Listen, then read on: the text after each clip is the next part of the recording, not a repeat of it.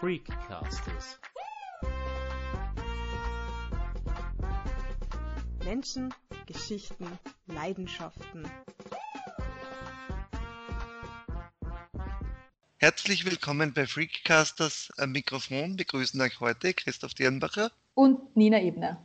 Bei uns wird es heute künstlerisch, geradezu kreativ. Wir werden heute auf eine Reise gehen, auf eine künstlerische Reise, wenn man so will. Zu diesem Berufe haben wir eine Unternehmerin, Bloggerin und Künstlerin eingeladen. Herzlich willkommen, Tina Hötzendorfer. Tina, Dankeschön. bevor wir sozusagen in Medias Res gehen und auch über deinen Werdegang und deine Behinderung ein Stück weit plaudern, so wie du das schon in mehreren Podcasts getan hast, würden wir gerne das Pferd sozusagen von hinten aufzäumen und dich fragen, was du von deinen Reisen denn so mitgenommen hast, weil du warst schon bevor du deinen Unfall hattest, eine weitgereiste, du warst sowohl in Nepal unterwegs als auch in Australien, aber auch in Indien.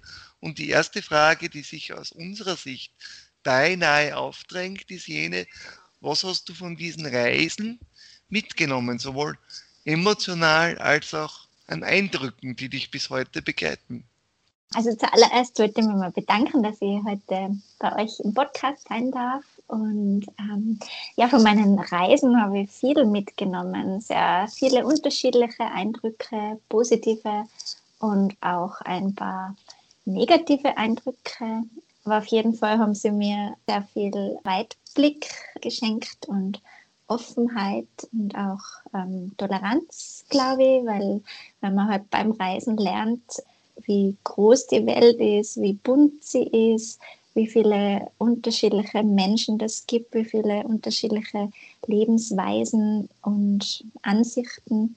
Ja, vor allem in Indien und Nepal haben mich ja, die Menschen sehr beeindruckt, die Kultur, die Religion und äh, die Art, die Religion auszuleben und äh, das Miteinander, weil ja da doch sehr viele Menschen auf sehr engem Raum miteinander leben.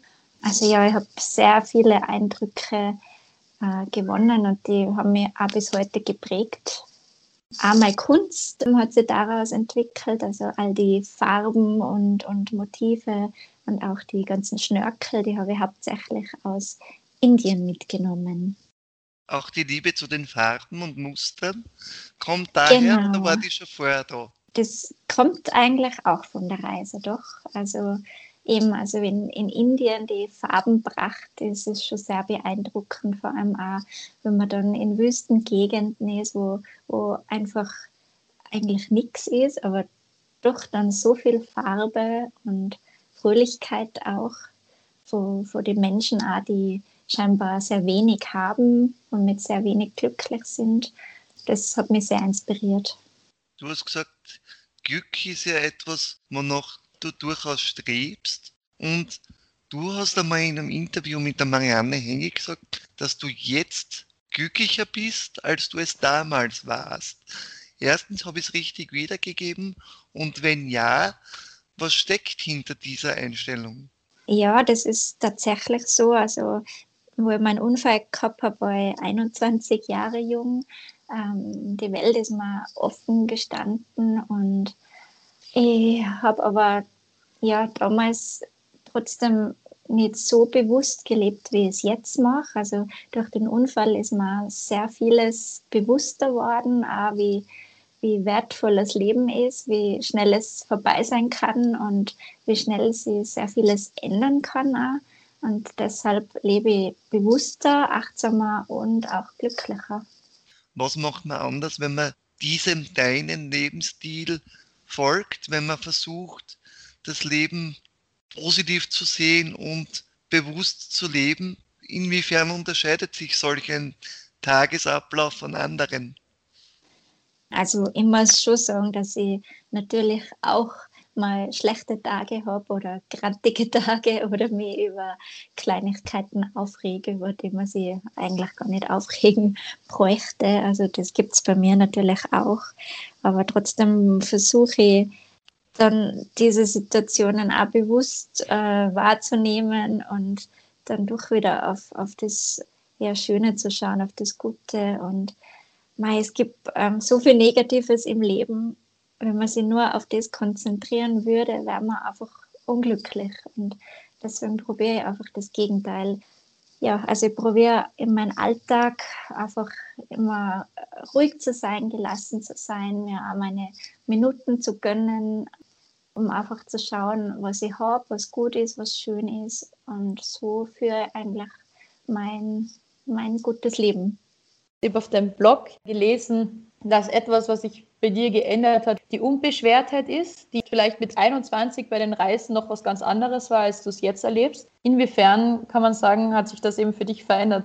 Das Reisen, das mache ich immer noch sehr gerne, ja.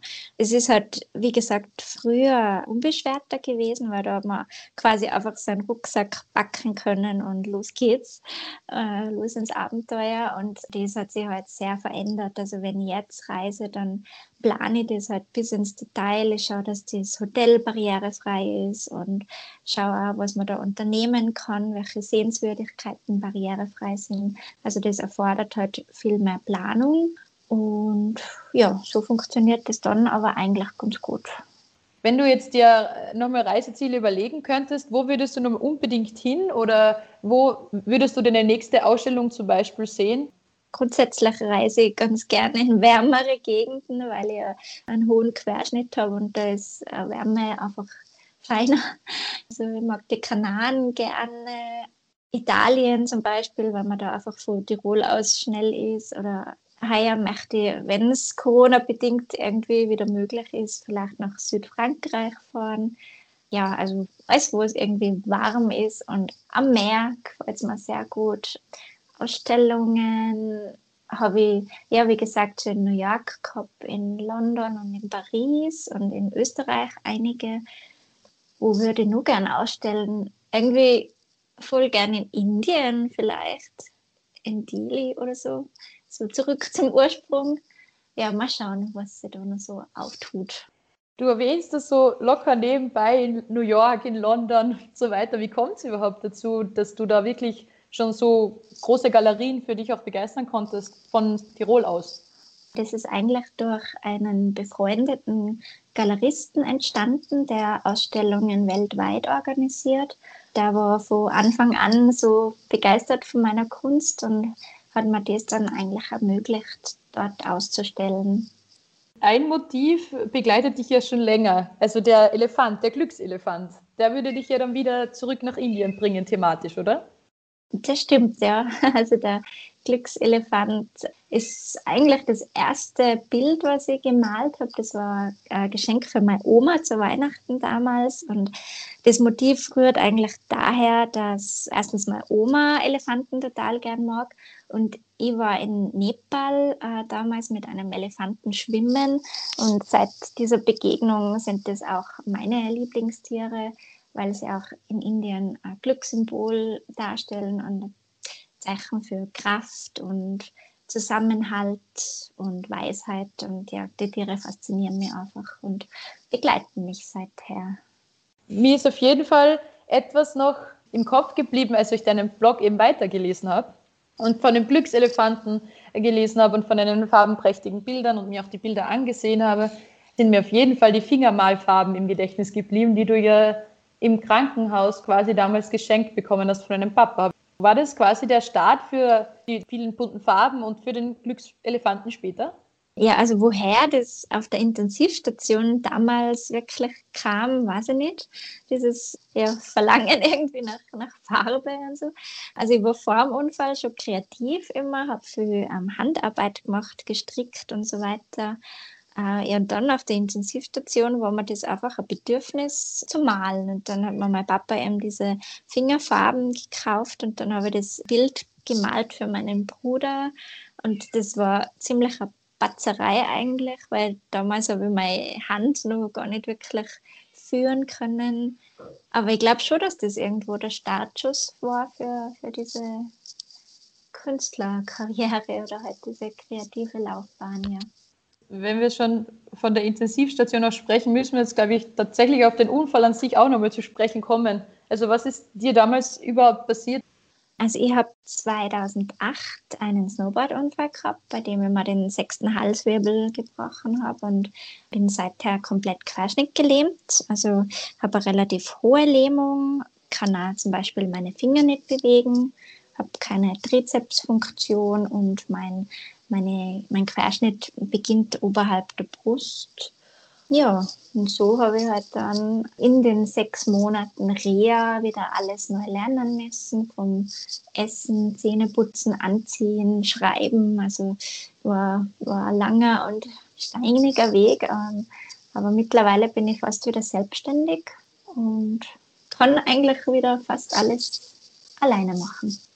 Gibt es da Fragen von deinen Mitmenschen, die dich sehr nerven, also die du viel beantworten musstest, also kurz nach dem Unfall, wo man sich vielleicht fragt, kann man da jetzt überhaupt nichts mehr dran machen oder ähm, wie tragisch das alles für dich sein muss, also sowas in die Richtung, wo du dir wirklich denkst, das muss jetzt nicht sein, da fehlt einfach das Bewusstsein für das richtige Fragen oder Wissen in der Gesellschaft?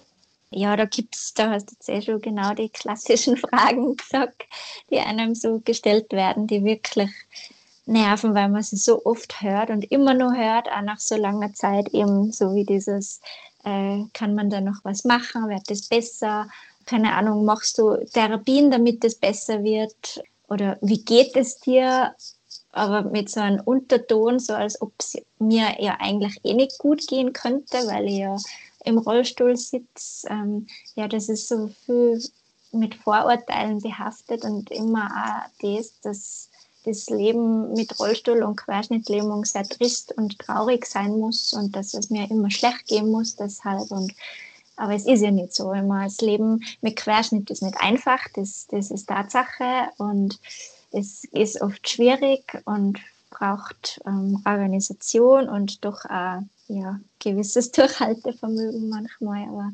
trotzdem ist es ein schönes und lebenswertes Leben, auf jeden Fall. Grundsätzlich haben wir jetzt schon die technische Seite des Ganzen beleuchtet. Du hast auch gesagt, wie es sich mit einer eingeschränkten Fingerfunktion malt, dass du den Stift einklemmst und dann sozusagen die Hand führen kannst. Aber was geht denn emotional in dir vor, wenn du deine Bilder zu Papier bringst? Farben bedeuten für mich Lebensfreude und generell ist das Malen für mich so eine Art Meditation, weil ich da abschalten kann und ich konzentriere mich in dem Moment eigentlich nur aufs Malen, auf die Farben, auf die Kreativität und das ist sehr erholsam. Ja, ich versuche einfach das, was mich inspiriert, in dem Moment auf die Leinwand oder aufs Papier zu bringen. Ähm, das kann Natur sein, was mich inspiriert oder Sprüche, Weisheiten oder einfach Eindrücke eben von Reisen. Ja, also ich bin in dem Moment eigentlich sehr beflügelt und befreit und fühle mich auch leicht, weil ich in dem Moment ähm, keinerlei Unterstützung brauche und das aber im Alltag ja nicht sehr oft, dass ich so wirklich ganz allein etwas schaffen kann bist du dann jemand, der wirklich stundenlang quasi sich im, im Zimmer einsperrt, oder das ist vielleicht sehr übertrieben gesagt, aber sich stundenlang quasi Zeit dafür nimmt, auch wirklich alleine das meditativ zu betreiben und dann wirklich das Ergebnis vorzeigen zu können? Ja, genau. Also wenn mal, dann mal stundenlang weil für fünf Minuten zahlt sich das nicht aus. Und wenn, also ich bin auch nicht immer kreativ, da brauche ich irgendwie schon so die Muße dazu. Und wenn es dann soweit ist, dann bin ich in mein Atelier, mache Musik an oder einen Podcast und mal dann wirklich stundenlang vor mir hin, bis ich dann auch äh, schon Ergebnisse sehe, weil meistens habe ich das Bild, was ich malen möchte, schon vorher im Kopf und dann male ich tatsächlich so lange, bis das schon fast fertig ist. Und je nachdem, ob das jetzt ein Acrylbild ist oder Aquarell oder so, weil bei Acrylbilder braucht es natürlich ähm, dazwischen Trocknungszeiten. Aber ich bin eher für stundenlanges Malen, genau. Wie würdest du deine Kunst jemandem beschreiben, der sie eben nicht sieht? Weil die bunten Farben hatten wir ja schon, aber was ist so das, was, was deine Kunst einzigartig macht?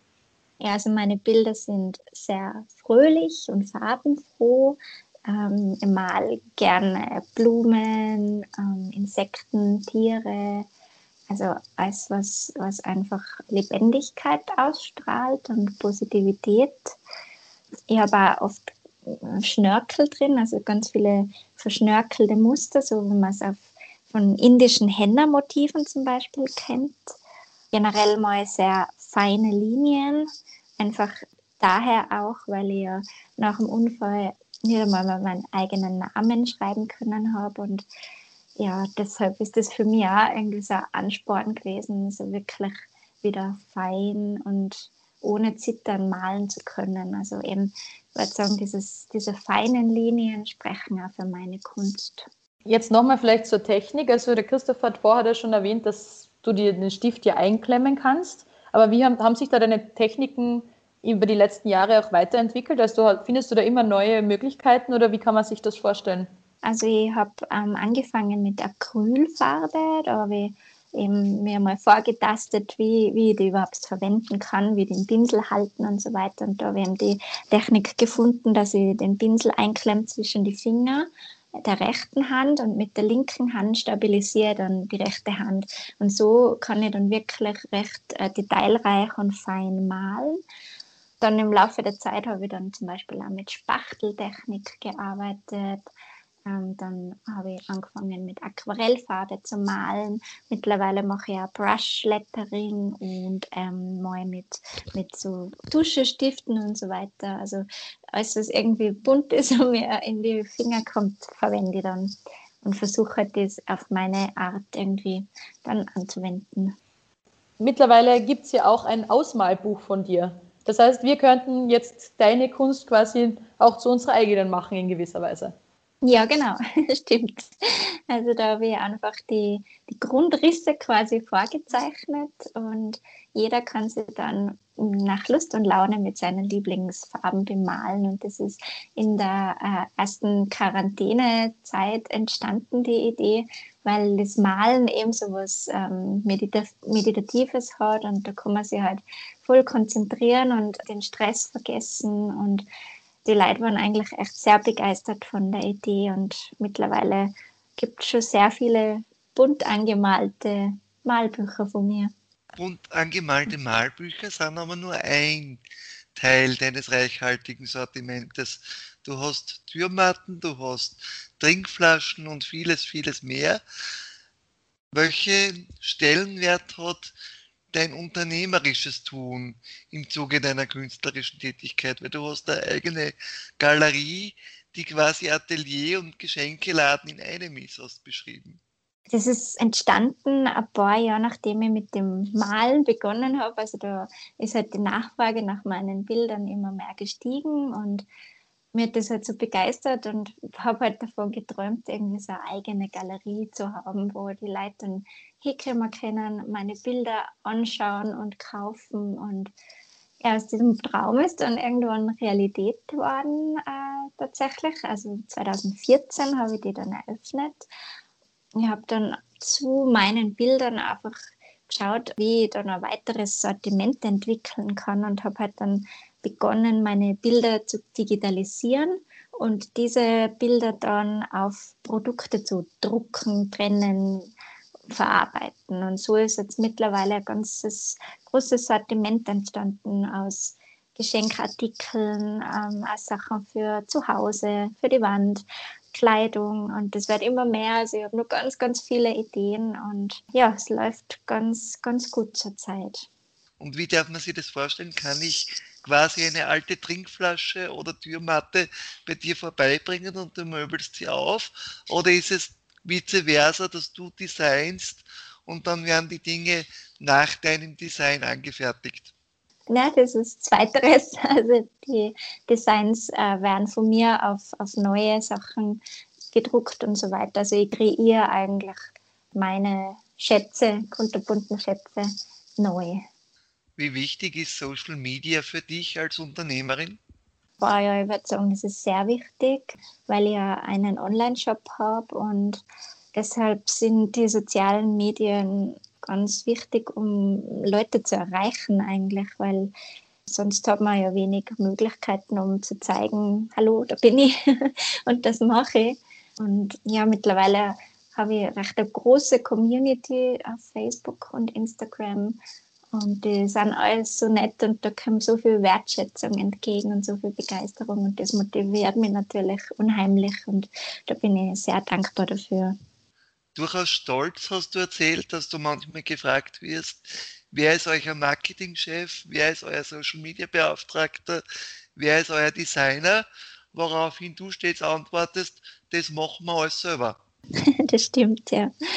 Also wir haben uns das alles ähm, selbst beigebracht, also speziell ich halt am Anfang, weil ich ja mit dem Thema nicht viel zu tun gehabt habe anfänglich. Ich habe ja Tourismusschule äh, gemacht und komme eigentlich aus, aus der Gastronomie und aus dem Tourismus und nicht aus der Kunstszene oder aus dem Handel. Und ja, so habe ich mir das halt selber angeeignet marketingtechnisch, Bildbearbeitung, Kunst wie Malen. Also das ist ganz, ganz, ganz viel, was zum Lernen war, aber das hat mir riesig Spaß gemacht. Und ja, mittlerweile sind wir doch ein, ein recht ein, ein kleines, motiviertes Team und sind eifrig bei der Arbeit und jeder äh, meines Teams bringt halt so seine Ideen bei. Da bin ich ja ganz offen und so floriert das halt und macht riesen Spaß. Jetzt muss ich aber doch ein bisschen provokant fragen, ist das Malen für dich eine Leidenschaft oder ein Beruf? Wie kann man das einordnen in deinem Fall?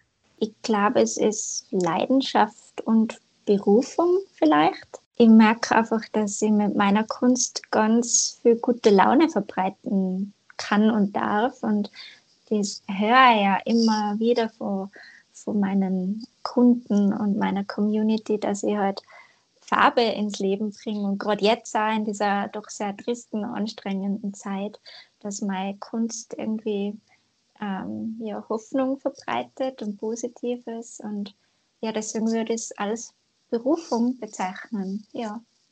Ich habe unlängst gelesen, du bist gerade auf dem Wege in eine neue Wohnung. Ist die mittlerweile schon bezogen eigentlich? Und wenn Nein. ja, gibt es da auch einen Atelierraum dann? Oder bist du einer von jenen Unternehmerpersönlichkeiten, die das Private vom Beruflichen auch räumlich strikt trennen?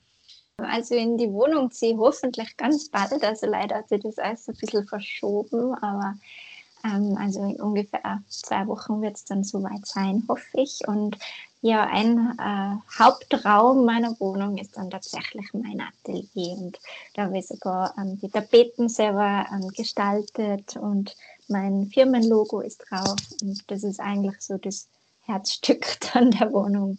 Also ich trenne das eigentlich nicht. Bewusst nicht oder quasi zufällig, weil es gibt ja durchaus Künstler, die ein eigenes Atelier zur Verfügung gestellt bekommen haben und welche, die gesagt haben, ich mal bewusst daheim?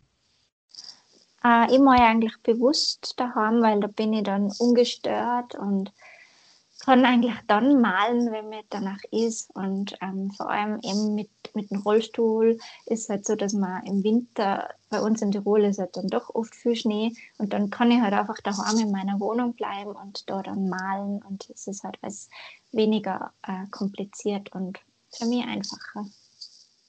Ja gut, als Rösterfahrer im Winter hat man es nicht unbedingt einfacher, wenn die kleinen Räder komplett blockieren, wünscht man sich dann schon manchmal in wärmere Gefilde, das heißt Teneriffa oder andere Inseln, was warm ist. Du hast gesagt, einer deiner Träume wäre sozusagen eine Dependance, wenn man das so französisch ausdrücken will, irgendwo zu gründen. Gibt es dafür schon konkrete Pläne? Das ist eher noch ein Traum, ja, den ich hoffentlich irgendwann verwirklichen kann. Aber so eine Zweigstelle irgendwo eben auf die Kanaren, das wäre echt toll, weil der Winter für mich nicht einfach ist. Also wegen Rollstuhl aus gesundheitlichen Gründen. Also es ist schon immer sehr ähm, zehrend, kräfteraubend, die Winterzeit. Und deswegen ja, wenn, wenn mir das irgendwann einmal erfüllen kann, das wäre ganz, ganz toll. Und wenn wir die so in ein, zwei, vielleicht drei Jahren wieder einladen würden, was wäre so das, was du inzwischen umsetzen oder erreichen möchtest, was bis dahin vielleicht schon geschehen sein könnte? Oder ist es vielleicht eine falsche Frage, wenn man es so weit in Zeiten einer Pandemie gar nicht denken soll? Planen ist schwierig. Also man kann sich klar Sachen wünschen und Träume haben, aber so richtig planen ist schwierig, weil man ja doch nie weiß, was das Leben so bringt und was passiert und welche Richtungen und Wege man einschlägt oder passieren. Aber ja, vielleicht ist es in zwei Jahren so weit, dass ich schon meine Zweigstelle im Süden habe. Das heißt, frei nach dem Motto, wenn du Gott zum Lachen bringen willst, dann mache einen Plan. Genau, ja. das stimmt, ja. Dein Motto ist ja auch Grow through what you go through. Was bedeutet das für dich? Also inwiefern würdest du dieses Wachstum bei dir sehen? Ich glaube, es kennt jeder, wenn ein Schlimmes passiert, dass man halt verloren ist, dass man mal nicht weiß, wie es weitergehen soll. Und wenn man dann aber diese schwierige Zeit überwunden hat, wo einfach der Boden unter den Füßen weggerissen wird, dann hat man einfach eine Chance, dass man aus dieser Trauer, aus dem Zorn und so weiter einfach stärker wachsen kann oder erwachen kann und bewusster leben kann. Auch. Also ich, bei mir ist es halt so, dass ich mittlerweile einfach mehr Acht auf, auf mich, auf meine Mitmenschen, auf mein Umfeld, auf die Natur. Also ich probiere einfach ein bewussteres Leben zu führen und ich glaube, das hat mir einfach schon mein Unfall und halt auch andere Schicksalsschläge in meinem Leben einfach gezeigt oder gelernt. Würdest du anderen, die Ähnliches durchlebt haben, wie du es erlebt hast, einen Ratschlag mit auf den Weg geben? Oder sind Ratschläge, wie es in der Beratungsarbeit heißt, meistens Schläge und man kann getrost darauf verzichten? Ja, also ich bin auch eher jetzt nicht jemand, der Ratschläge gibt, weil ja doch jeder anders ist. Jeder hat andere Schicksalsschläge, jeder hat ein anderes Umfeld. Also auch jemand, der jetzt vielleicht denselben Unfall hat wie ich, dieselbe Lähmung und aber dann vielleicht nicht das Glück hat, so äh, Unterstützung von der Familie zu haben oder so. Das sind einfach Ratschläge dann vielleicht nicht angebracht, aber grundsätzlich würde ich einfach sagen, dass man sich Zeit lassen soll, ähm, um Dinge zu verarbeiten und dass man Schmerz und Trauer und Wut auch zulassen darf. Also es darf einem auch schlecht gehen. Für mich ist Zeit einfach wichtig, dass man sich Zeit lasst, um alles zu verarbeiten, zu reflektieren und zu schauen, wie es weitergehen kann. Ja gut, ich glaube, das war ein schönes Schlusswort. Sich die Zeit nehmen, die man braucht, um jene Rückschläge, die es gab und vielleicht noch gibt, zu verarbeiten, aber auch auf sich selbst und auf andere lernen zu achten. Ist es das, was von dieser letzten Dreiviertelstunde quasi überbleibt oder habe ich dann noch eine wichtige Botschaft der Tina Hötzendorfer ausgelassen? Vielleicht nur ein, ein letzter Tipp, dass man einfach mehr Farbe in sein Leben bringen soll, egal auf welche Art und Weise. Mehr Farbe ins Leben. Insofern sage ich danke für ein sehr interessantes Gespräch und hoffe, dass du in deinem weiteren Lebensweg noch all die Dinge umsetzen kannst, inklusive Zweigstelle, die dir so im Kopf herumschweben. Herzlichen Dank. Dankeschön, ich sag danke. Wer sich für Tina Hötzendorfers Kunst begeistern lassen will, der schaut am besten unter www.rolandart.at vorbei oder besucht gleich ihre Roland Art Gallery mit Shop in St. Johann in Tirol. Mehr Informationen zu Menschen, ihren Geschichten und ihren Leidenschaften findet ihr auch auf unserer Freakcasters Facebook-Seite und unserem Instagram-Account. Erreichen könnt ihr uns auch unter freakcasters on air at gmx.at. Wir hoffen, dass euch die Episode gefallen hat und bis zum nächsten Mal.